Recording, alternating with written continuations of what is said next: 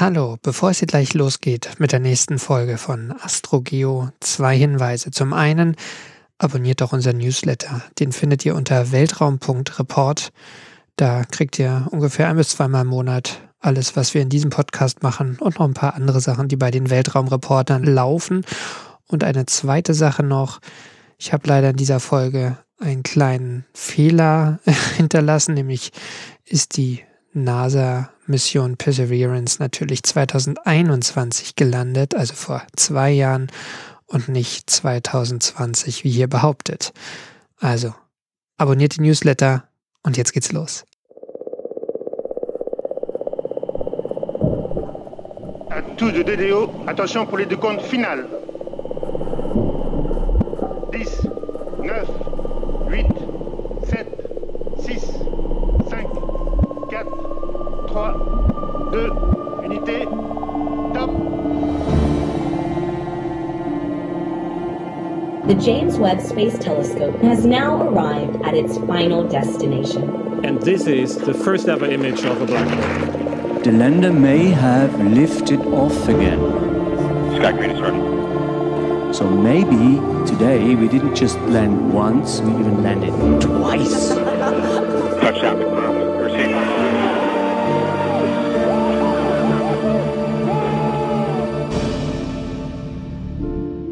Hallo bei AstroGeo, dem Podcast der Weltraumreporter. Ich bin Franzi Konitzer. Und ich bin Karl Urban. Und wir sind zwei Wissenschaftsjournalisten. Karl ist Geologe, der zu Studienzwecken ziemlich gerne den Kopf in den Sand steckt. Und ich bin Astrophysikerin, die den Überblick darüber verloren hat, wie viele verschiedene Arten von Multiversen es theoretisch geben könnte. Viele. Ja, aber wie viele?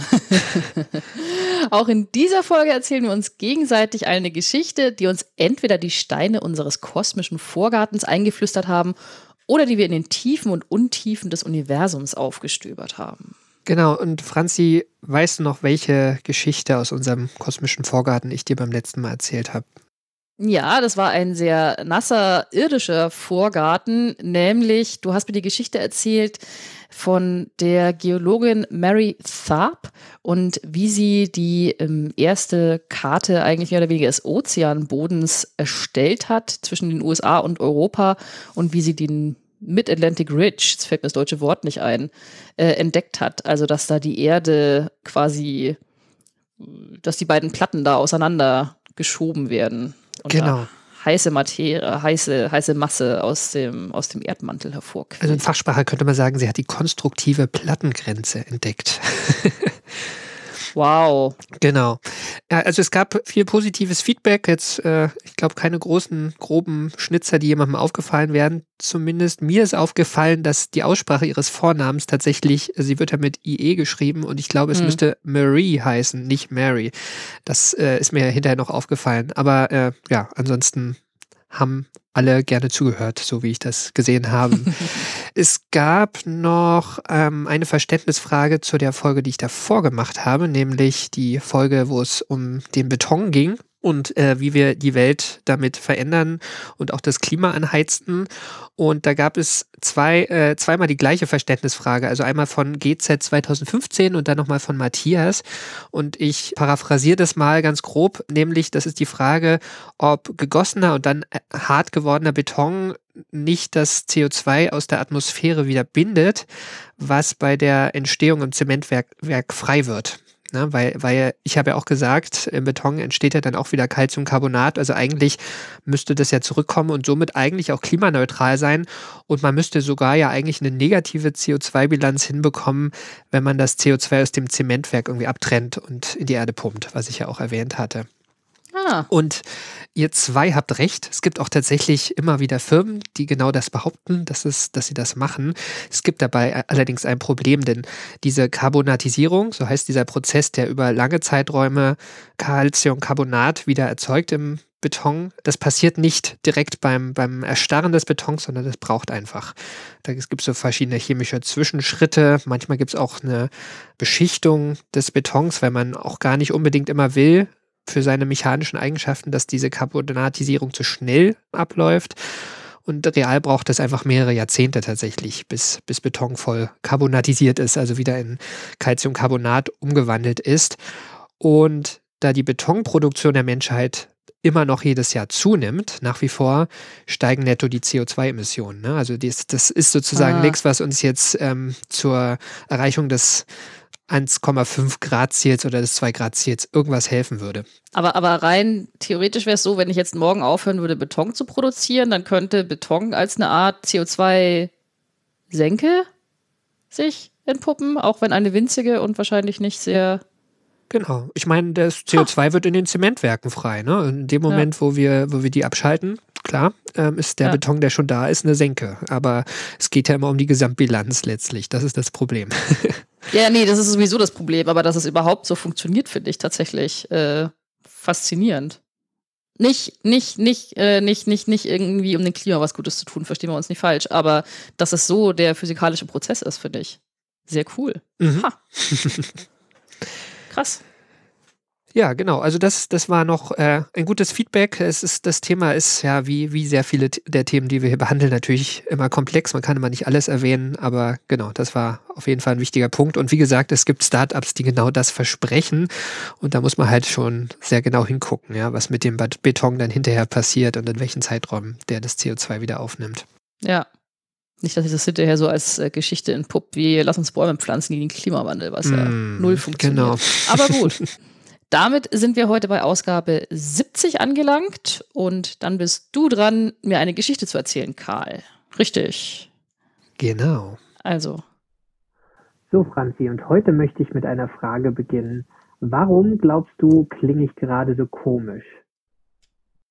weil du eine Aufnahme abgespielt hast. Ja, eine Aufnahme, in der ich komisch klinge. Äh, Nein, du musst die Frage noch nicht beantworten. Wir müssen heute über ein Thema reden, was mir richtig am Herzen liegt.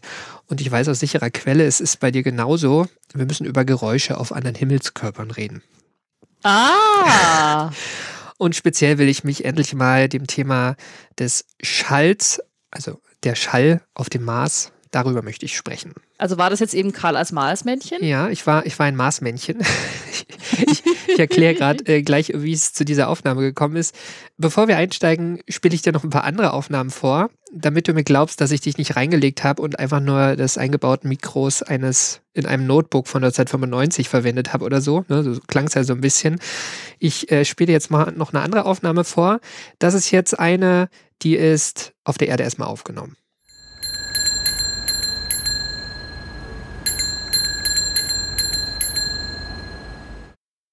Also eine ganz stinknormale Fahrradklingel, ein bisschen Verkehrsrauschen im Hintergrund. Und das ist eines der Beispiele, das die NASA auf ihrer Webseite Sounds from Mars hochgeladen hat. Nicht etwa, um zu zeigen, dass es intelligentes Leben mit Fahrradklingeln auf dem Mars gibt, nein, sondern äh, um den Klang des Schalls auf dem Mars zu illustrieren. Denn wenn wir auf dem Mars wären und mal kurz unseren Astronautenhelm abnehmen würden, dann würde Dann wären wir tot, aber die, ja, ja, nicht sofort. Also du kannst ja die Luft anhalten. Ne? Das braucht schon ein, zwei Minuten, bis du tot bist. Und so lange kannst du ganz entspannt lauschen, wie diese Fahrradklingel dort klingen würde.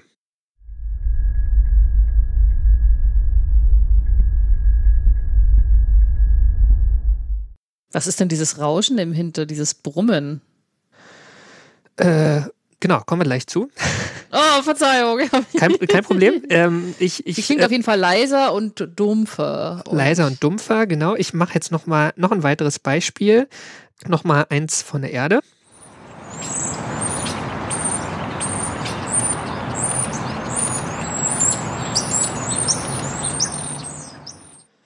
Das sind aber keine heimischen Vögel hier vor Deutschland. Nee, aber auch keine marsianischen. und jetzt die marsianischen Vögel, also die gleiche Aufnahme, wie sie auf dem Mars klingen würde. Ah. Man hört es eigentlich gar nicht mehr, ne? Filtert der Mars die hochfrequenten Sachen einfach raus? Beziehungsweise kann sich das nicht so weit fortpflanzen, wegen der dünnen Atmosphäre oder Genau, so? also ja, Ah. es gibt ein paar Unterschiede. Du hast eigentlich alles gesagt schon. Genau, also die Fahrradklingel ist quasi fast weg, ne? Das, das Ja. dumpfe Brummen ist fast lauter, was wahrscheinlich von, von den Autos oder diesem allgemeinen Stadtlärm kommt. Die Vögel, die hohen Vögelstimmen sind weg. Es rauscht und es klingt auch alles irgendwie dumpf. Also das, was man noch hört, diese Fahrradklingel, die man noch hört, ist auch irgendwie deutlich dumpfer. Genau. Was du da gerade gehört hast, das waren Modellierungen. Also jemand hat sich ein Modell der Marsatmosphäre gebastelt, hat sich überlegt, ähm, wie der Schall sich dort ausbreitet und einfach berechnet, was von diesen irdischen Geräuschen ankommen würde bei einem Empfänger oder beim Mikrofon auf dem Mars. Und bis vor ganz wenigen Jahren ist es für uns auf der Erde nicht möglich gewesen herauszufinden, ob das stimmt. Also ob die Geräusche auf dem Mars wirklich so klingen würden oder was man auf dem Mars hört, weil schlicht kein Mikrofon auf dem Mars gelandet war.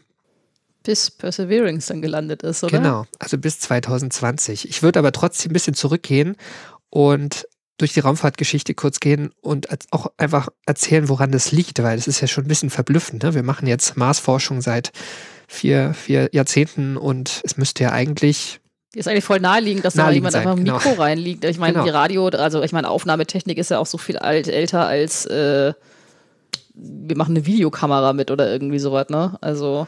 Genau, und das ist auch witzig, weil es gibt ja noch einen anderen Nachbarplaneten der Erde.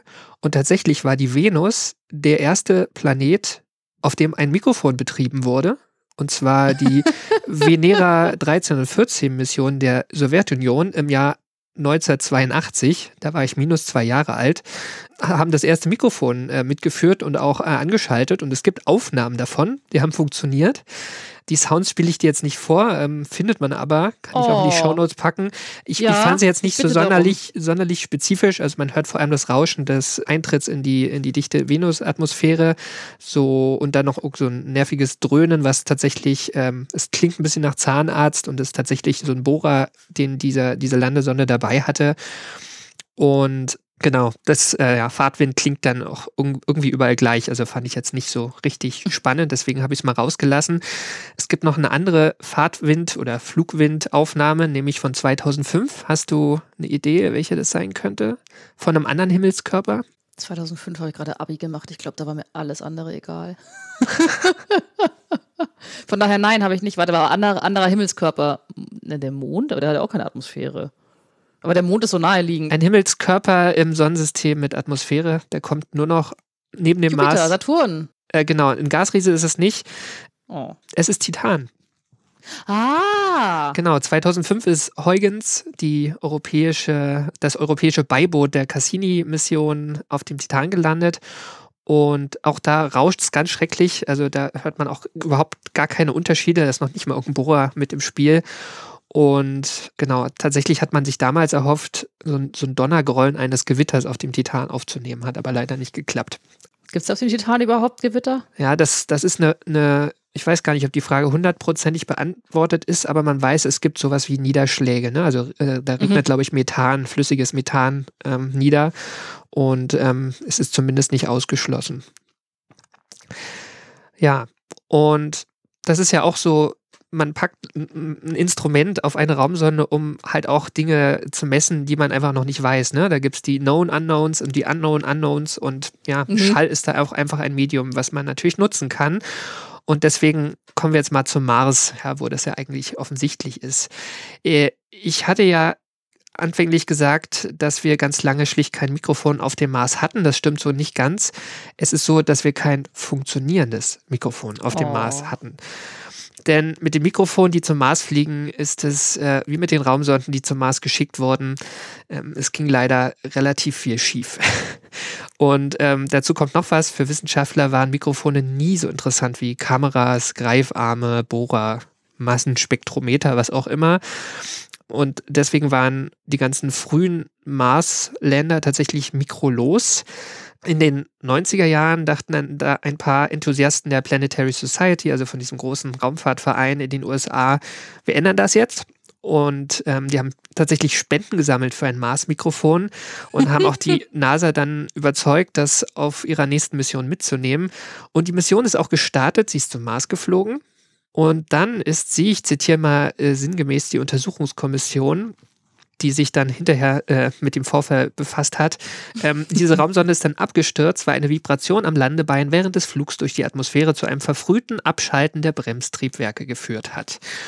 Ähm, diese Mission hieß nämlich äh, Mars Polar Lander und sie ist 1999 vermutlich ungespitzt in den Boden gerammt worden.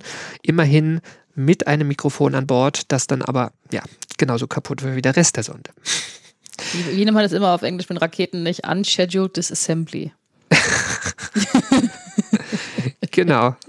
Äh, war, nicht, war nicht vorher äh, bestimmt so. Die Planetary Society war aber dann trotzdem irgendwie erfolgreich, denn ähm, sie hatten so viel Wirbel um dieses Mars-Mikrofon gemacht, dass sich das Centre National d'Etudes Spatiales, also die französische Raumfahrtbehörde mhm. CNES, bereit erklärte, ein Mikrofon auf ihrer damals geplanten Raumsonde zum Mars mitzunehmen.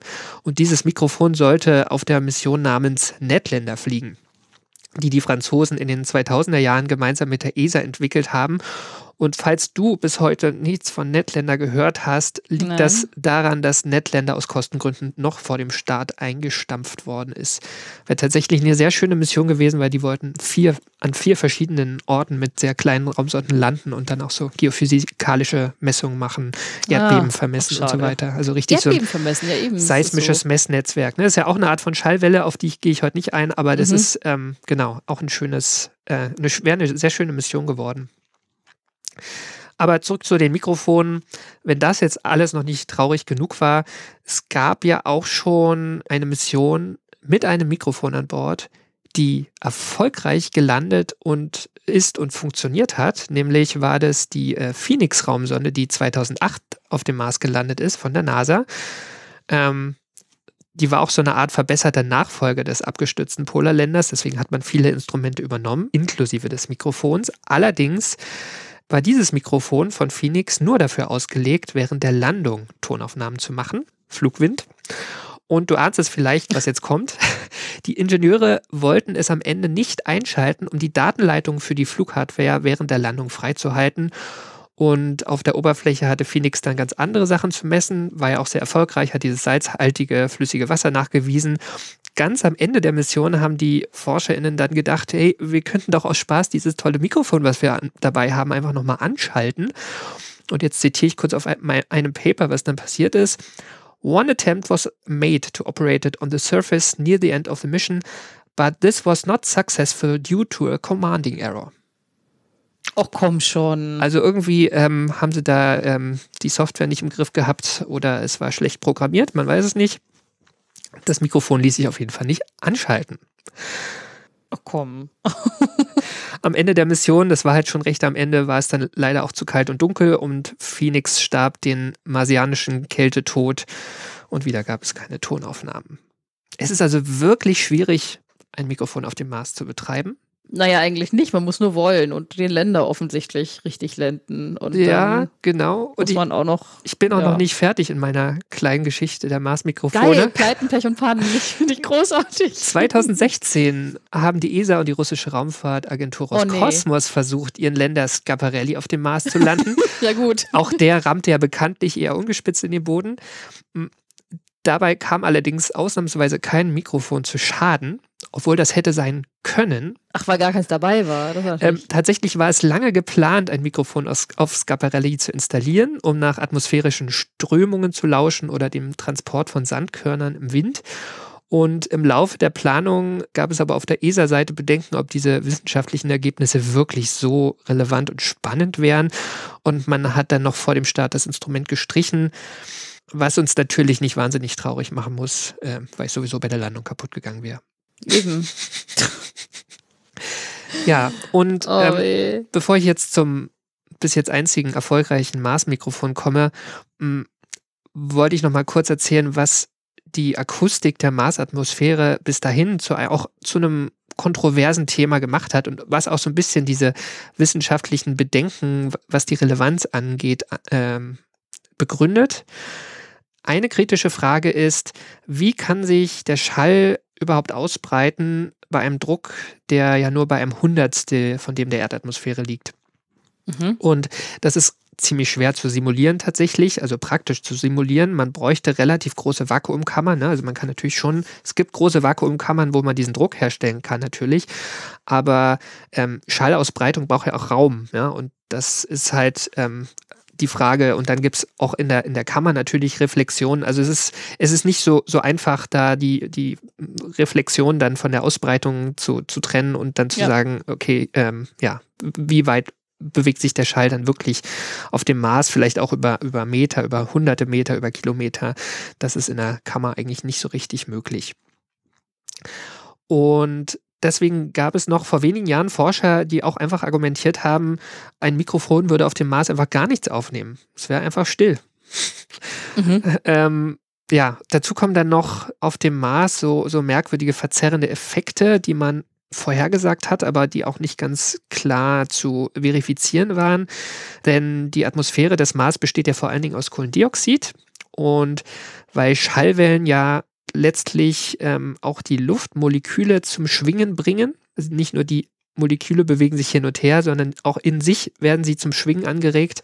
Und äh, deswegen sind auch diese mechanischen, mikromechanischen Eigenschaften des CO2-Moleküls entscheidend für die Schallausbreitung. Und deswegen war auch schon vorhergesagt worden, dass ich Frequenzen über 10 Kilohertz, das ist so ein Ton, also wenn ich jetzt möglichst hoch versuche zu singen, so der, der, der, die Grenze meiner Stimme, dass da irgendwo liegen 10 Kilohertz, ich mache es jetzt nicht vor, ne, aber es ist jetzt bei weitem noch nicht das Moment, obere. So, so, so ein Whitney Houston-Song. Ja, also die ist, glaube ich, mit definitiv drüber, Whitney Houston, würde ich sagen. Will always. Ja, hopp. Ja, ja, genau. Also irgendwo da, ne? aber wir können deutlich höher hören. Aber in diesem Bereich, also es gibt einen relativ großen Bereich da über 10 Kilohertz, wo sich der Schall wahrscheinlich wirklich tatsächlich nicht ausbreiten kann auf dem Mars. Mhm. So jedenfalls die Vorhersage. Dazu kommt, die Schallgeschwindigkeit ist wegen der dünneren Luft auch einfach ungefähr ein Drittel langsamer als auf der Erde. Es ist sogar noch verrückter. Es war, gab, gibt auch die, gab auch die Vorhersage, die Schallgeschwindigkeit ist stark frequenzabhängig. Also es gibt Oh. einen Bereich relativ hoher Töne, die aber für uns noch hörbar wären, die sich langsamer ausbreiten als tiefe Töne. Mhm. Und äh, das bedeutet, wenn du auf ein Konzert auf dem Mars gehen würdest, kommen die hohen Töne, oh, ich habe gerade falsch rum gesagt. Ich lasse es aber drin und sage es jetzt nochmal richtig rum. Die hohen Töne kommen natürlich schon schneller, ja, als die tiefen Töne. Und das würde bedeuten, wenn du auf ein Konzert gehst, dass, wenn da eine Sängerin ist mit einer hohen Stimme, dass ihre Töne tatsächlich um ein paar Millisekunden aus dem Takt kommen, zu, gemessen zum, zum Bassbeat zum Beispiel, der Ja. drunter liegt. Das stelle ich mir super anstrengend vor, dazu zu hören. Ja, es wäre wahrscheinlich kein so großer Genuss, mal abgesehen davon, dass du deinen Raumanzug-Helm abnehmen müsstest. Ne? Wobei, nee, es betrifft dich ja dann trotzdem, weil ähm, auch das Mikrofon in deinem Raumanzug ja irgendwie auf das Medium Marsluft angewiesen ist. genau, Oh. ja. Also auch mit Helm hast du das Problem. Es sei denn, ähm, man überträgt den Schall einfach über Funk, dann, dann hat man das Problem Das ist ja gelöst. Schummeln. Das, Das heißt, das ist ja Schummeln. nicht, ne? das, ist, das Genau. ist Schummeln. Nee, es Luft anhalten und dann, und dann noch äh, ordentlich verstrahlt werden und schön mal mit den eigenen Lauschern. Genau. Genau, aber das, wie gesagt, waren alles Vermutungen und, und Prognosen und Modelle letztlich und bis zum 18. Februar 2020 nicht experimentell bestätigt. Und da an diesem Tag ist ja, wie du schon erwähnt hast, äh, oder du hast die Mission erwähnt, äh, Perseverance im G0-Krater gelandet. Der ist ähm, dieser Rover ist ja nicht nur der erste Rover mit einem laserinduzierten Plasmaspektrometer und einem flugfähigen Helikopter an Bord, sondern eben auch die erste Mission mit Mikrofonen an Bord. Ja. Genau. Und du hast richtig, es sind, es ist nicht nur eins, es sind sogar zwei Mikrofone. Aber sag nochmal, laserinduziertes Plasmaspektrometer. Ja, das, das wird gleich noch eine Rolle spielen. Äh, Das hat nämlich was mit dem Mikrofon zu tun, tatsächlich. ähm, aber vielleicht fragst du dich auch als erstes, wie konnte das passieren, dass da jetzt ein Mikrofon auf dem Mars gelandet wurde und das nicht schiefgelaufen ist? Ja gut, Perseverance hat, war auf dem Bauprinzip von Curiosity basiert und da ich gedacht, gut, also wenn wir das hingekriegt haben, dann Perseverance wird schon klappen. Wobei ich auch trotzdem ordentlich nervös war, als ich die Landung äh, angeschaut habe und auch journalistisch begleitet habe. Da war echt so, so, oh mein Gott, wenn das Ding jetzt zu Bruch geht, dann. Ja. Genau, also die, das ist die erste Frage. Ähm, die NASA kann Rover landen, das haben sie jetzt gezeigt, die letzten Auf dem 20 Mars, ja. Jahre, ja. auf dem Ja. Mars. Die Frage ist, warum zum Henker ist da überhaupt dieses Mikrofon und warum wurde es auch noch angeschaltet? Also meine Antwort auf alles, äh, warum, lautet ja immer, warum nicht? Warum nicht? Also wenn sie schon genug Platz hatten, einen Helikopter mitzunehmen, dann Klar, kann man auch ein ja. Mikro reinbauen. Das ist auch ein guter Grund. Tatsächlich haben die Forscher aber einen Trick anwenden müssen, um so weit zu kommen. This is something we've been pushing for for quite a long time in our team here. Um, it's the Space um, Systems for Planetary Applications team here in ISA. And uh, this is something we wanted to do. However, it's very difficult to convince space agencies to take a microphone just to listen to the sounds of Mars. And so the reason it was selected on board Perseverance was to support the SuperCam uh, investigations. But actually, of course, there are so many atmospheric science applications as well. Genau, das ist Naomi Murdoch vom Institut Supérieur de l'Aéronautique et de l'Espace in Toulouse.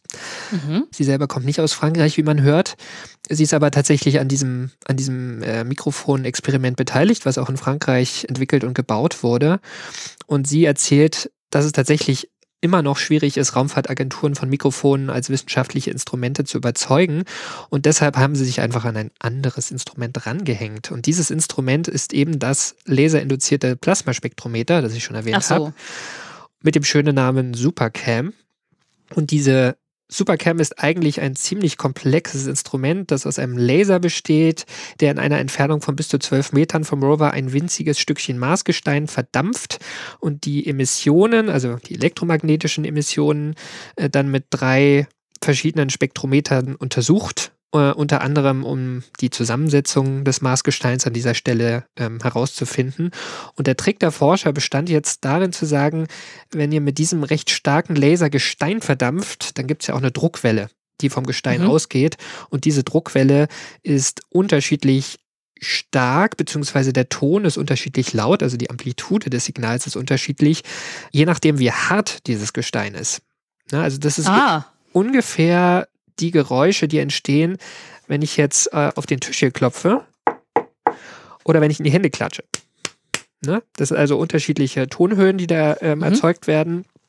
Und weil meine Hände einfach weicher sind, verändert das schon den Ton. Und auf dem Mars klingt das Ganze dann folgendermaßen. Also ja, das ist verdampfender Stein? Ja, Also das ist der, äh, der, der Laser, der quasi, ähm, es, ist, es sind- so Pulse und das ist Mhm. ähm, dieses, dieses Klacken, ähm, wenn ich das richtig verstehe, ist das verdampfende Gestein. Möglicherweise gibt es auch noch Mechanik in dem Instrument, die man auch noch hört. Das, das weiß Ja, ich jetzt ja. nicht hundertprozentig. Also es kann beides zusammenhängen. In dem, in dem Rover Schall, breitet sich ja der Schall auch aus, ne? Und das ist ja auch so, so ein Körperschall in einem festen Körper, der dann vielleicht auch noch lauter ist. Ja, das ist wie beim Zahnarzt, wenn sie das, Ja. wenn sie das, wenn sie das Gerät Genau. Auspacken und immer sagen, sie können doch Musik dabei hören. Und ich so, das bringt mir aber nichts, weil ich höre es ja von innen. Also, ja, Genau. wollte ich nur. Genau. Also wie Körperschall, wie beim Zahnarzt, nur auf dem Mars Genau. mit Gestein. Und da, dadurch, dass man quasi die Härte bestimmen kann, das ist so ein bisschen wie wenn ich meinen Geologenhammer dabei habe und an einem Gestein kratze, um zu sehen, ob das jetzt zum Beispiel härter oder weicher als Stahl ist. Ne? Und ähm, es ist aber sogar eine absolutere Aussage, wenn man das richtig kalibriert, am Ende ein ganzes Spektrum an Härte quasi bestimmen kann, ähm, wo, sich, wo sich das Gestein befindet. Trotzdem finde ich, ist es ja irgendwie so ein Beispiel dafür, wenn man, wenn man, wenn man äh, Menschen fragt, so warum sollten wir überhaupt Menschen zum Mars äh, schicken, dann ist die Antwort die immer, ja, es würde schneller gehen. Ne? Also eine Woche Forschung für einen Menschen ist halt äh, zwei Jahre für einen Rover und das klingt nach einem Dings. Also es ist ja super aufwendig, ne? Laser, Laser-induziertes Plasmaspektrometer plus Mikro oder ein Mensch mit Geologenhammer. Zack. Ähm, ja, also Ja, genau. Ähm, ist ja auch eine tolle Mission. Ne? Das, ist, das ist eine große Frage. Ich weiß nicht, kommen wir heute, müssen wir, glaube ich, heute nicht reingehen. Auf jeden Nee, Fall. das wäre eine echte, das wäre der, das wäre, aber ich, nee, das das wäre eine eigene Folge, denke ich. Aber das ist auf, Auf jeden jeden Fall, Fall, das ja. wäre, das wäre jetzt mal ein konkretes Beispiel. Was würde wahrscheinlich mit einem Menschen schneller gehen? Möglicherweise, genau. Ja. Auf jeden Fall ähm, waren Menschen beteiligt, dieses, ähm, dieses Mikrofon auf den Mars zu bringen und äh, mit einem mit einem sozialen Trick quasi, dass man hier sagt, äh, ihr braucht uns, ihr von dem anderen viel mehr Hightech-Instrument. Mhm. Und dieser Trick hat auf jeden Fall geklappt. Und wenn man schon ein Mikrofon da hat, kann man ja dann auch noch andere Sachen messen. Und Franz, ich wollte dich mal fragen, was würdest du denn mit einem Mikrofon auf dem Mars gerne hören wollen, aufnehmen? Also meine Antwort als Journalistin lautet, erstmal ein bisschen Atmo aufnehmen. Sehr gut. ich würde einfach, ich würde einfach anschalten, laufen lassen und dann würde ich nach, äh, würde ich ein paar Stunden mal gucken, was man da alles hört. Und dann würde ich mir überlegen, ob es sicher wäre, es während eines Marssturms anzuschalten. Aber während des Marssturms hätte wahrscheinlich auch Perseverance recht wenig Strom, weil dann keine Sonne und ja. Mhm. Also ein Marssturm, wie das klingen würde, wobei ich mir das dann schwierig vorstelle, eben wegen der Energieversorgung. Aber vielleicht ist auch so eine Batterie. Ach so, du meinst, so. weil, weil der während des Marssturms die Sonne nicht scheint? Ja, oder? Ich meine, wenn das Ding in so einem Sturm drin steht, dann würde es ja die Solarpaneele. Äh, Perseverance hat ja eine Radionuklid-Batterie, insofern. Genau, aber da weiß ich eben nicht, ob, ja? das, ob, das, Mikro so eine hohe Prio hätte, dass man ja. sagt, wow, geil, lass uns diese Batterie anzapfen, um mal, um mal, um mal hinzuhören. Wobei das fände ich tatsächlich am, am, spannendsten. Wie klingt ein Marssturm? Wahrscheinlich voll enttäuschend. Mhm. Das war ja auch damals der eine, der eine Kritikpunkt beim Film Der Marsianer, dass sie sagen, der Marssturm ist überhaupt nicht realistisch dargestellt, weil der ja. Ja, das ist die Einstiegsszene, ne? Im, äh, ja, ich genau. Hab das, ich habe das hier auch noch als, als Beispiel. Das ist, glaube ich, kein Spoiler, wenn man den Einstieg eines Films erzählt. Ne? Das ist nicht so schlimm. Aber letztlich geht es ja darum, es ist eine astronautische Mission auf dem Mars mit mehreren Mitgliedern und sie müssen ganz schnell starten, weil ein schwerer Sturm passiert und das ist, wirkt halt echt wie ein Hurricane, ne? Also irgendwie, wo man denkt, Klingt jetzt, auch wie ein Hurricane. Fliegen gleich äh, LKWs und Kühe durch die Luft ähm, oder was auch immer auf dem Mars dann hochgehoben wird. Genau, also Atmosphäre, Luftströmung. Es gibt ja diese Dust Devils, also diese, diese mhm. kleinen Wirbelstürme, Stürme, die man ja auch schon oft mit Rovern wahrgenommen hat. Ähm, ja, Windtransport, solche Sachen wollte man sich auf jeden Fall angucken. Da können wir mal anfangen. Fangen wir mit dem Wind an. Tatsächlich wird das Wetter auf dem Mars ja schon von vielen Marssonden vermessen oder wurde auch schon von vielen vermessen. Perseverance hat genauso wie Curiosity so eine kleine Wetterstation an Bord und da ist auch ein, ein Windsensor schon drin. Also eigentlich dann, müsste man sagen, da braucht man das Mikrofon nicht. Ähm, aber dieser Windsensor ist ein. Das ist so immer die Antwort, ja, wir wissen ja eigentlich schon, wie es ist, deshalb muss man nicht mehr hingucken. Ja, also, ja. ja aber hier haben die Mikrofonleute Leute tatsächlich ein gutes Argument, warum das Mikrofon ein ergänzender Sensor ist, weil diese Wetterstation hat einen kapazitiven Sensor. Also der reagiert letztlich auf Druckveränderungen mit so einem kleinen Kondensator und der ist relativ träge. Also der sieht vielleicht eine Windböe oder ähm, so, so wenn sich über mehrere Tage auch der Luftdruck verändert oder der Wind äh, abnimmt und zunimmt. Aber so ganz kleinräumige und kurzzeitige Schwankungen sieht er nicht. Und diese kleinräumigen und kurzzeitigen Schwankungen sind aber auf dem Mars vermutlich sehr wichtig. Und weil es auch Vermutungen gibt, dass die akustischen Eigenschaften der Marsatmosphäre sich in sehr kurzer Zeit verändern können, ähm, im Zusammenhang mit diesen, mit diesen Schwankungen. Ja, weil die Atmosphäre so dünn ist und auch relativ kalt, aber man ja trotzdem auch Sonneneinstrahlung hat. Und gibt es ja auch so Prozesse wie diese, diese globalen Staubstürme, die sich alle paar Jahre entwickeln, die man auch nach wie vor nicht ganz versteht, wie das passiert, dass der ganze Planet am Ende um, umwirkt ist von Staub. Mhm.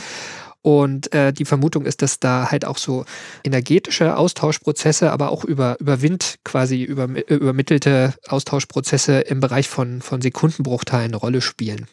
Also letztlich Turbulenzprozesse in, ja. im Austausch von Atmosphäre ja. und Boden. Und sowas kann man tatsächlich mit einem Mikrofon messen. Yeah, so the weather station instruments are there and they will clearly be able to identify that a vortex has passed. Um, we actually need the pressure sensor, the meta pressure sensor, in order to do that. Um, but once again, the microphone comes with this really, really high sampling rate, meaning that, you know, these, these vortices that sometimes go past quite fast, we have the, the resolution, the time resolution actually to be able to resolve the details of what is happening during a dust devil encounter. Ah, okay. Ja, das war ja. letztlich die große Hoffnung, ja. Also so ein Dust Devil kommt vorbei und man, man kann ihn messen und man wird, wie sie gesagt hat, ähm, Naomi Murdoch, man, man wird diesen, diesen Dust Devil wahrscheinlich auch nachweisen müssen über diese Wetterstation, aber dann mit sehr hoher Abtastrate kann man quasi dann mit dem Mikrofon diese Messung noch erweitern. Und das war die Hoffnung. Tatsächlich ist es fast direkt passiert. Ein Dust Devil ist direkt über Perseverance gestreift.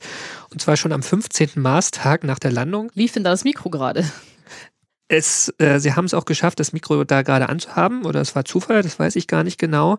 Ich würde dir das auch gerne vorspielen. Aber äh, ich sag schon mal direkt, also mit der, mit der Einstiegsszene von äh, Der Marsianer hat das leider nichts zu tun.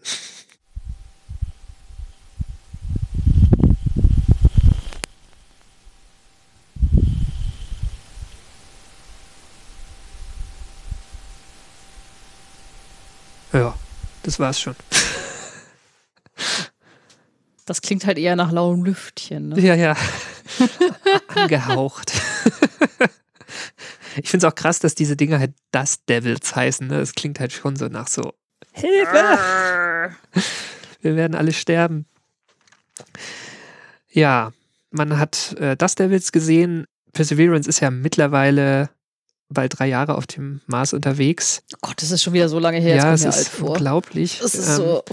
Das Mikrofon wird tatsächlich relativ häufig angeschaltet, also definitiv eine positive Entwicklung. Man, man verwendet es natürlich zusammen mit dem Laser von der Supercam, aber auch wenn andere Instrumente mit mechanischen Teilen betrieben werden. Zum Beispiel gibt es dieses ähm, Experiment, was aus der Marsluft Sauerstoff gewinnt, was man ja verwenden will, um äh, testen will, um in Zukunft menschliche Besiedlungen quasi oder, oder Missionen zu unterstützen, ähm, Sauerstoff zu gewinnen. Und da gibt es auch irgendwelche mechanischen Teile drin. Das, das kann man innerhalb des Rovers quasi aufnehmen und gucken, ob das Instrument oder hören, ob das Instrument richtig funktioniert. Was man auch macht, ist, das ist so quasi der zweithäufigste Einsatz des Mikrofons, das, was du als Atmo aufnehmen bezeichnest. Ähm, die Forscher sagen Passive Atmospheric Recording dazu. Ach so, Ja. das sage ich das nächste Mal. Auf Moment, das schreibe ich mir sofort auf. kommt, nicht, ja kommt nicht im Quiz, aber genau. Also man horcht einfach, was zu verschiedenen Tag- und Nachtzeiten ähm, passiert. Also es gibt richtig so eine Tabelle in so einem Paper, da sieht man, okay, es ist sehr breit verteilt über die Zeit.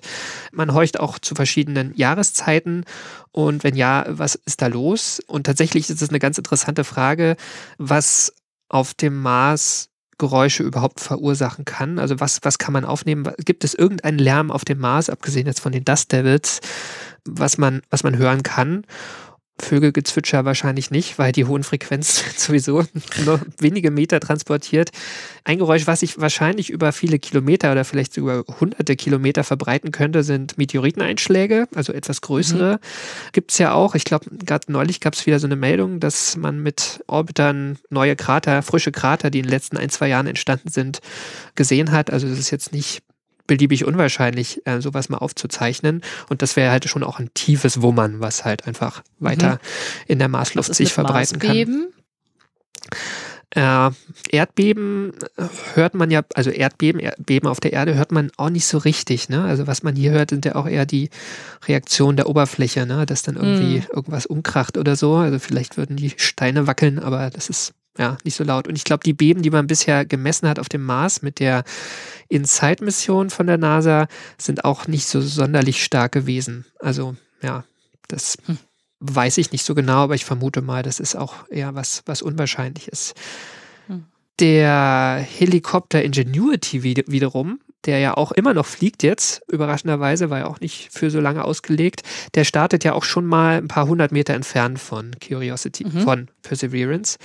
Und ähm, wer diese Ja, kleinen. Curiosity gibt's auch noch. Das ist der, der Rover ist total noch, genau. outside Perseverance gelandet ist, aber den gibt's auch noch und der ist auch noch aktiv. So. Ist aber langweilig, weil der hat kein Mikrofon an Bord. oh, okay. Genau, aber wer, wer diese kleinen Quadrocopter kennt, ne, die Geräusche sind ja weder besonders laut noch besonders tief, die die machen. Das sind halt wirklich kleine und äh, Ingenuity ist auch nicht arg groß. Deswegen war auch vor der Landung nicht klar, ob man die mit dem Mikrofon aufnehmen kann, aber tatsächlich hat man das geschafft und es klingt so. Genau, also in dieser Aufnahme ändert sich auch nicht viel. Der fliegt irgendwie und das, dieses Wummern kommt tatsächlich von Ingenuity. Ist wahrscheinlich auch nur äh, äh, überhöht jetzt die tiefen Frequenzen von diesem, von diesem äh, Fluggeräusch quasi. Ah, jetzt, jetzt wird es noch ein bisschen höher. Diese Aufnahme ist auch gefiltert, also man hat ganz viel Grundrauschen noch rausgerechnet, um das überhaupt äh, hier so hören zu können. Das mach's mal wieder aus. Also es funktioniert. Helikopterrauschen kann man hören. Er klingt aber auf einmal gar nicht mehr so klein und popelig, sondern eher so. Der klingt nach so einem riesengroßen russischen Transporthubschrauber, oder? Ja, oder ja. Ja, ähm, es gibt noch so ein paar offene Fragen, was die Marsakustik angeht, immer noch. Zum Beispiel gibt es die Vermutung, dass die akustischen Eigenschaften der Atmosphäre, vor allem auch die Schallgeschwindigkeit, sowohl über die Tageszeiten als auch über das Jahr schwankt. Also es hat auch mit diesen Turbulenzeffekten in der Atmosphäre zu tun. Ähm, Mhm. Das ist eigentlich auch was recht kontraintuitives, ja, dass die Schallgeschwindigkeit sich verändert. Und dieses, das, das, dass die, dass die, dass die hohen Töne aber eher ankommen als die tiefen, konnte man das ähm, belegen? Ich glaube, das ist einigermaßen belegt. Ne? Also das, Ja. das äh, hört man ja auch jetzt in den, in den Aufnahmen, die, Ja. die man so gemacht hat, gerade jetzt bei dem Helikopter. Ja, und das war eigentlich auch meine Geschichte. Ich muss vielleicht auch dazu sagen, ich habe mit der Naomi Murdoch ähm, 2021 das Interview gemacht. Ich wollte jetzt auch noch mal ein Update machen. Ich habe auch ein paar aktuelle Paper von dem Akustikteam runtergeladen. Allerdings haben die ganzen äh, Interviewanfragen irgendwie nicht gefruchtet. Deswegen ähm, hätte jetzt gern auch noch mal ein paar Sachen mir genauer erklären lassen wollen, aber vielleicht muss ich dann einfach noch mal eine andere extraterrestrische Akustikfolge machen, weil das Thema ist, ist schön. Total ich glaube, da, da kommen sicher noch was. Vielleicht hat man ja auch irgendwann noch mal eine Überraschung, ja, irgendwelche Geräusche, mit denen man überhaupt nicht gerechnet hat. Donnergrollen auf dem Mars. Ja, sowas, genau. Das war jetzt fast meine Geschichte zum Abschluss. Also ich glaube, da ist, wie ich gesagt habe, ein bisschen Musik drin, also nicht im Sinne von Metal-Konzerten auf dem Mars, sondern eher im Sinne von Erkenntnisse. Bisher haben ja nur ähm, Roboter, haben wir ja nur Roboter auf dem Mars, aber die, deren Sensoren helfen uns ja irgendwie die Umwelt zu verstehen. Und wir sind aber nun mal ja auch akustische Wesen und es ist gut möglich, dass äh, ja in der Umwelt des Mars einfach Dinge passieren, äh, zu denen uns erst unsere Ohren überhaupt Zugang verschaffen. Ne? Also das ist einfach ja nochmal ein anderer Sinn, wo unsere Roboter sozusagen auch irgendwie uns als Menschen äh, oder als Erdenwesen irgendwie repräsentieren. Die alte Frau in mir, Entschuldigung, die alte Mhm. Frau in mir fragt sich gerade, ich meine, das ist ja, das ist ja auch ein, ein, ein Körpergeräusch, wenn man so will, aber was wäre mit meinem Tinnitus auf dem Mars? Weil der ist ja hochfrequent, wäre dann weg, aber andererseits ist es ja wahrscheinlich nur von meinem Gehirn. It's in your gedingst. head. Also da höre ich tatsächlich gar nichts, aber sind die, sind die, sind meine Ohren dann trotzdem davon so beeindruckt, dass ich denke, ach, rechnen wir auch gleich raus? Ja. Ich werd, es wird nie dazu kommen, dass ich das experimentell überprüfe oder irgendjemand anders, aber äh, Die Frage ist, Ja. was passiert, wenn du deinen Astronautenhelm auf dem Mars abnimmst und die, was dieser Unterdruck mit deinem Tinnitus und mit deinen Gehörgängen macht. Ne? Also ich glaube, da ist der Tinnitus das wahrscheinlich dein kleinstes also- Problem. Ja. Ja, also, hey, also was nehme ich aus dieser Folge mit, außer ich finde Marsgeräusche cool. Helm abnehmen auf dem Mars, super schlechte Idee. Kann man sich eigentlich immer merken. Genau. Don't try this on Mars. Ganz zum Schluss habe ich noch, ah nee, genau. Zwei Sachen habe ich noch, zwei kleine Sachen. Die eine Sache ist, die Erkenntnis ist jetzt angekommen bei der NASA zumindest, dass Mikrofone toll sind, denn die NASA plant Ach, ja, gut. arbeitet ja an einer fliegenden Raumsonde für den Saturnmond Titan. Die Mission Mhm. heißt Dragonfly. Es dauert, glaube ich, noch 15 Jahre oder so, bis die da mal ankommt, wenn alles klappt. Ähm, aber die soll auch ein Mikrofon an Bord haben. Und zumindest bisher wurde das auch noch nicht gestrichen. Sehr gut. Wir drücken die Daumen. Es sind, ja- noch 15 Jahre bis dahin. Genau. Es bespe- bestehen noch Chancen, dass wir dann doch mal so ein, so ein Gewitter oder ähm, Methanregenguss auf dem Titan hören. Das fände ich total toll. Äh, zumal die, die, äh, die atmosphärische Dichte auf dem Titan ja höher ist als auf der Erde. Ja, Ähm, da geht ein bisschen. Da, da geht was, glaube ich, genau. Und ganz zum Schluss ähm, habe ich noch eine Aufnahme für dich. Und das ist meine absolute Lieblingsaufnahme vom Mars. Und das ist kein Geräusch, was der Mars selbst erzeugt und auch kein Wetterphänomen. Es ist das Zusammenspiel von einem sechsrädrigen, tonnenschweren Rovergefährt mit dem staubigen Marsboden. Achtung.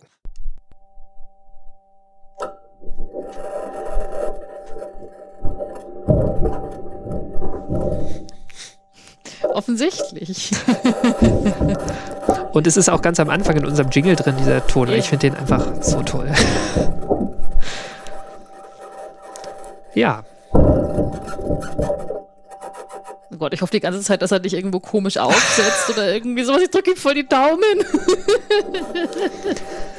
Genau, es, es gibt auch, das wollte ich die Forscher eigentlich auch noch fragen, ich mache das mal wieder aus, es gibt ja auch die, die Aussage, dass man ja mit über Geräusche auch die Funktions, Funktionstüchtigkeit von Geräten oder jetzt in dem Fall vom Fahrwerk quasi überprüfen kann. Ne? Das ist wie wenn dein Auto Mhm. komisch klingt und denkst, okay, ich muss, müsste vielleicht doch mal wieder in die Werkstatt. Und das hätte mich noch interessiert, ob das real auch passiert bei der NASA, ne? dass die irgendwie sagen, okay, jetzt Ja. haben wir uns irgendwie einen Stein eingefahren, ähm, wir müssen uns das mal angucken oder so. Ja, habe ich, hab ich jetzt leider niemanden fragen können. Ich drücke die Daumen, dass äh, künftige Anfragen fruchten. Ja. Ja, schön, genau, Franzi. Das war meine Geschichte. Ich danke dir. Ich finde das Gerne. sehr schön. Ja, immer noch. Hm.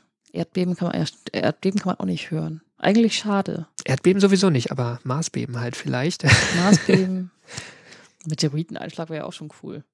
Solange, so, solange man dann nicht dieses, dieses, dieses Fahrgeräusch von Perseverance hört und nur noch einen Rums und danach Ja. Stille. Ich habe tatsächlich letztes Jahr das erste Mal so richtig bewusst ein ähm, gar nicht ganz schwaches Erdbeben wahrgenommen. Das war hier um Mhm. die Ecke und wir waren zum Glück auch nicht im Haus, sonst hätte ich das, Mhm. glaube ich, auch nicht so mit Genuss wahrgenommen, weil wir standen im Wald. Es war ähm, 3,9, also schon ähm, was, was man deutlich spürt. Wir standen mitten im Wald und ich hatte das Gefühl, weil ich mir Großstadtkind, dass gerade aus einer ganz dezidierten Richtung eine U-Bahn unter mir durchfährt und in die andere Richtung Ah. weiterfährt. Also das, was man in Berlin ständig hat, wenn man auf irgendwelchen Ja. Lüftungsschächten der U-Bahn steht. Aber ich stand halt wirklich im Wald und das war, das war echt beeindruckend. Und man hat es auch wirklich über, keine Ahnung, fünf, sechs Sekunden hat man es gehört. Also es war, Ja. Es war echt beeindruckend.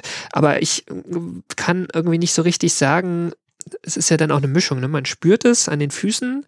Mhm. Ähm, es gibt irgendwie, äh, ja, Wald kracht da eigentlich nicht so viel. Ne? Es war wahrscheinlich schon das, das Erdbeben selbst, was man hört. Aber das dann hinterher nochmal auseinanderzuhalten, ist, ist schwierig. Man ist ja so perplex in Ja. der Situation. Ja, es ist ja weder angekündigt, noch kann man sich ja irgendwie darauf vorbereiten oder sagen, oh, heute gehe ich ein Erdbeben aufnehmen. Ne? Also, Genau. ähm, Das ist so. Deshalb einfach Aufnahmegerät immer laufen lassen für die Atmo. Und Genau, immer laufen genau wie auf lassen. dem Mars. Passi Passive Atmospheric Recording. Recording. Großartig. Ich habe mir auch mal, ich hab mich, das habe ich mir immer gefragt, ich meine, das geht vom Mars weg, aber ich habe mich immer gefragt, ob man das machen kann, dass man ein ganz, ganz kleines Aufnahmegerät irgendwie ein bisschen Plastik einwickelt oder was, was äh, sich nicht auflöst und das dann schluckt und das dann äh, die ganze Zeit aufnimmt, während es sich den Weg durch den Körper bahnt. Hilfe. Also, also, also aus, aus, aus Gründen der wissenschaftlichen Neugier. Ich weiß Natürlich. nicht, ob das überhaupt realistisch ist. Also ich würde mir, also ich, ich würde mir das auch nicht live anhören wollen, weil das ist dann schon creepy. So Ja. klingt mein Magen. Aber falls, Bitte nicht äh, an Tagen, ja, wo ich Blähung habe, ja. vielleicht gerade dann. Oder dann, ja, genau. Da muss man gut aufpassen, dass es nicht übersteuert, ja. Oh Gott, besser wird's nicht mehr. Lass Nee, uns wir machen den ein Quiz, oder? kommen, Qua. Äh, ja. Also, Franzi, Frage Nummer eins. Wo und wann wurde die erste Tonaufnahme außerhalb der Erde gemacht?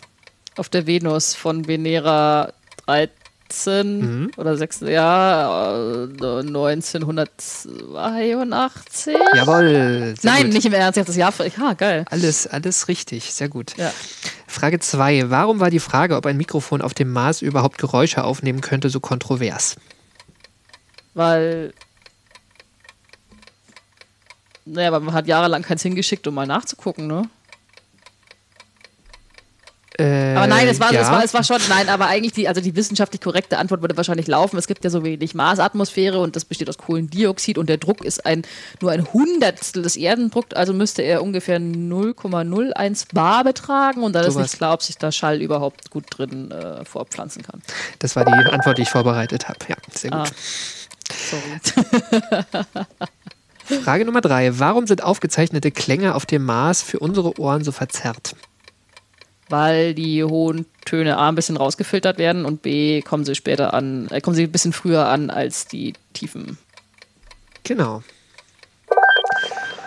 Und letzte Frage. Welche Art von Musik würdest du am liebsten mal auf einem Open-Air-Konzert auf dem Mars hören? Elefanten.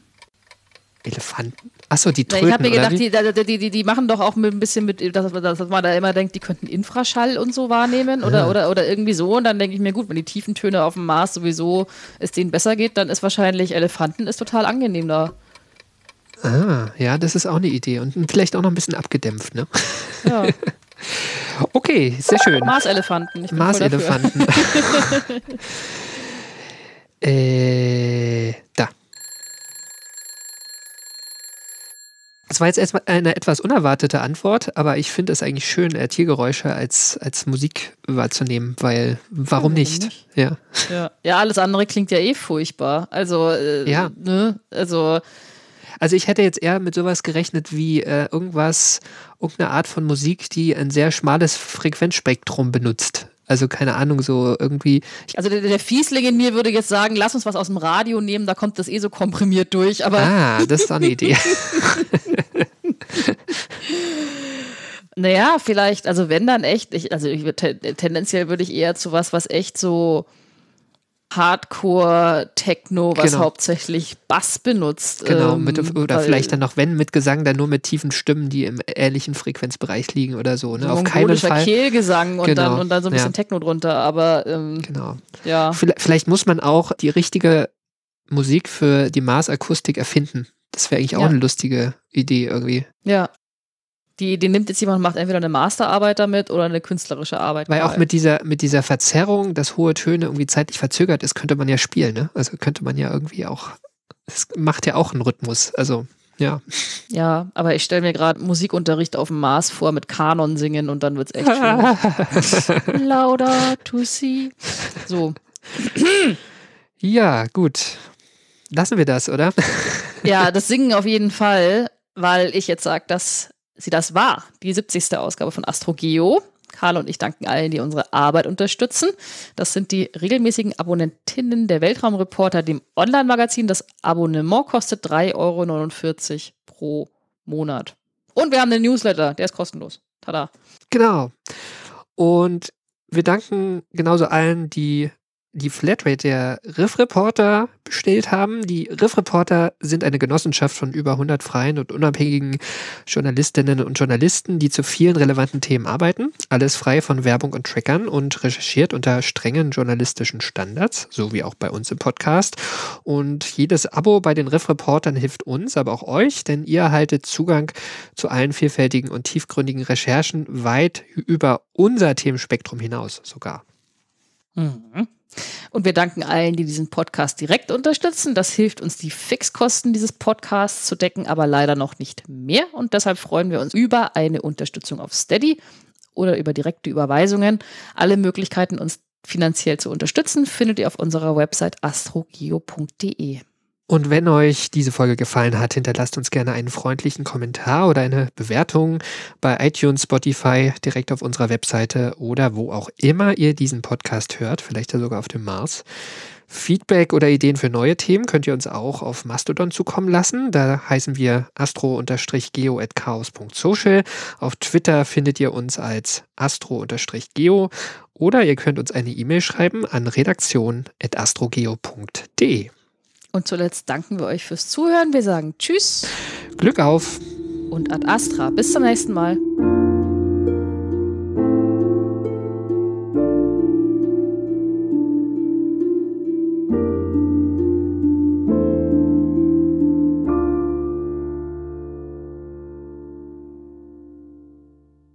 Das war eine sehr schöne Geschichte, Karl.